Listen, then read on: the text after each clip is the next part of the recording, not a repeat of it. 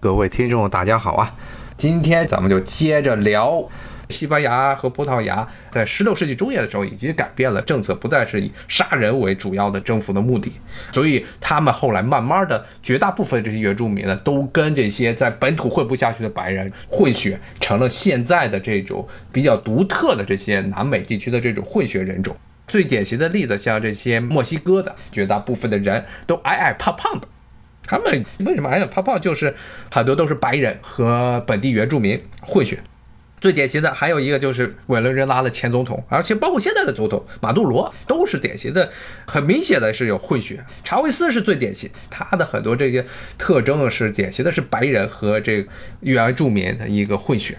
当然，也是他当时为什么能够委内瑞拉这前总统后来不幸因为癌症去世的这查韦斯，他能上来，也是因为他是认为自己是代表了这原住民的利益，以他作为这个原住民的血统。能上来，当时委内瑞拉情况跟秘鲁和玻利维亚都很像，就是属于这个上层基本上是被一群的这么一小群的，按照中国的说法，买办、洋买办给垄断了，然后把这国家全部都捐给了英美的，最早是英国资本，然后是美国资本，包括了少量的欧洲资本，就变成了这么样。所以呢，委内瑞拉才会出现查韦斯革命。现在呢，他们那些买办阶层呢，还是想把查韦斯的继承者这马杜罗给赶下去。所以委内瑞拉现在的局势也是比较混乱，但其实基本上是南美绝大部分国家都是这个情况，除了有两个比较特例之外，这两个特例呢，一个是乌拉圭，一个是阿根廷，但这两个国家呢挨得很近啊，基本上可以说是拿在一起来讲，而且历史上呢也是这乌拉圭受阿根廷的影响非常严重，这两个地方啊与别的这些南美的国家有一个很大的不同点，就是当地原住民的人数非常少。不仅原住民的人数少，混血人，就是这个克里奥人的数目也很少，因为特别是阿根廷这个地方，他们实行的是跟美国的这个当时的殖民政策是一样的，把原住民杀光。他们这个地区，首先是阿根廷，其实最早西班牙人刚刚到了这个阿根廷阿拉布亚塔这个大河流域，包括了这个后来他们出海口就是著名的阿根廷的首都布宜诺斯艾利斯。这个地区当时西班牙只能控制到这个地方，再往南是一片大草原，潘塔哥尼亚、潘帕斯、巴帕斯草原。草原上呢是很多的这些印第安的游牧部落，这些游牧部落一直到这个西班牙在征服美洲的这统治土崩瓦解，一八二零年代的时候，西班牙都没有征服这块地区，非常的桀骜不驯，有点像十九世纪中叶的时候美国的中西部地区大批的这印第安游牧民。但是后来呢，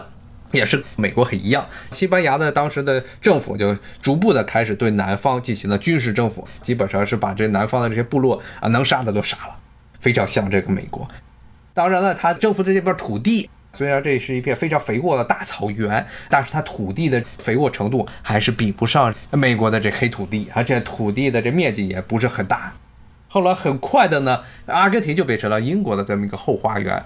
之前也是说过，英国呢在阿根廷下了很大的注，他就看见了这片草原啊，这片草原上非常适于放牛，从这个福克兰群岛弄了一些牛，弄了些羊过到阿根廷这边来放啊，这些牛和羊都不是阿根廷本地土产的，都是从外面外来户，但是在这个地方呢，全部都是草，都是用草饲料来喂养，而不是像很多其他地方是圈养。所以呢，这个阿根廷的肉牛的知名程度非常高，包括美国很多地方也是比较非常认这阿根廷的牛肉的。因为美国很多的这些牛不是吃草啊，是吃这种各种谷物或者是乱七八糟的饲料出来啊，对不对？牛就是移民，牛和羊都是移民。因为这个南美地区原来啊，主要是皮毛，主要呢，他们那些原住民啊，他们衣服穿的衣服，如果是这个动物的皮毛，基本是用什么？都是用这羊驼呀，都是用草泥马，比较呆呆的这个羊驼。羊驼，因为它本来养羊驼的目的就是因为它身上毛很多。像包括美国后来也是从这个南美地区引进了一批的这些羊驼，在很多地方圈养，他们不养羊就养羊驼，但是呢，羊驼这种动物啊，不是说纯粹的被驯化，只是半驯化，它的野性比较强，很多的这些习惯跟普通的这小绵羊是不一样的。羊是完全的驯化了，包括牛是完全驯化，羊驼不是啊。羊驼的话有一定的野性，而且他们的很多比较奇怪的行为，比如说不高兴了，或者看见你，啪给你吐口口水，说是口水，其实也是味儿很大的一口痰，啪吐过去。要粘在衣服上就完蛋了啊！粘在衣服上就别洗了，行行别洗了，最好直接就扔了。味道非常大，非常重的一种味道。所以呢，如果你要去这些，包括好像现在中国国内也有一些羊驼的这些养殖场啊，因为羊驼它的产毛率还是比较高的。从美洲好像也引进了一批，包括如果在这些美洲地区去一些羊驼的地方，别把自己的什么 Prada 呀或者什么 Burberry 衣服穿过去，在羊驼面前晃荡，羊驼面前晃荡。之后，砰，他来一口这个口水，你这件 Burberry 几千几万人民币买的啊，估计就直接捐了吧，捐了都没人要，捐了的味道都很大。羊驼的肉其实还好，他们南美地区啊最贵的最贵的是那个龙猫，最贵的是这个龙猫的毛。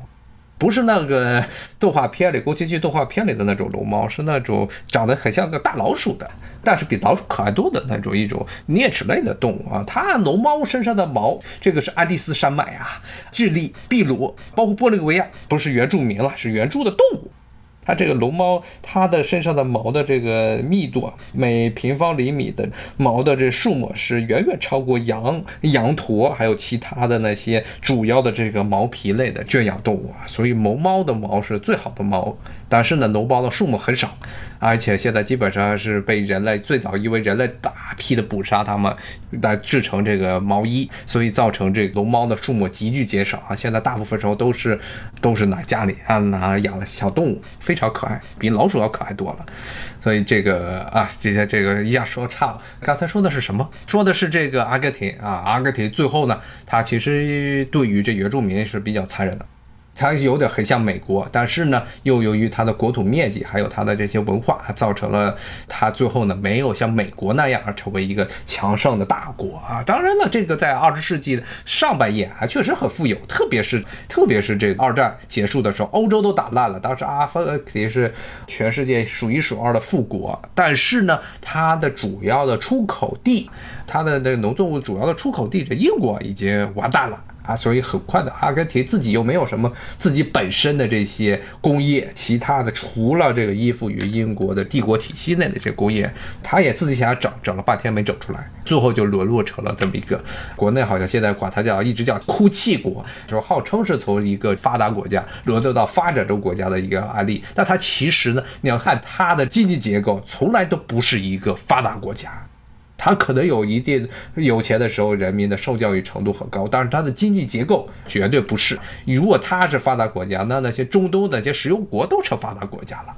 特别是像什么卡塔尔啊、巴林啊、阿联酋啊。那都叫做发达国家了，但不是啊，他们这经济结构太过单一了。一旦出现，比如说能源方面的关键性的这种革命，那就就不好了。包括你看现在的沙特啊，情况都不是特别好啊。沙特当然有很多的，还掺杂着很多乱七八糟的问题。为什么沙特和这个伊朗的关系？之前跟大家讲过，伊朗一直有大国的野心，但是沙特跟伊朗关系也很不好。然后沙特的主要的产油地都是什叶派。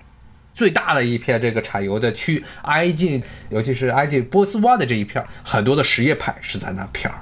所以沙特对于什叶派是恨之入骨的。包括为什么他们要自己啊，王爷们要牵头去打这也门，因为也门的这胡斯派的这个武装是什叶派，而且呢是从这个伊朗上拿了不少的军火和这个资金，所以整个这个中东地区，哎，反正就是乱成一团粥，全世界都是乱成一锅粥，为了这些自然资源。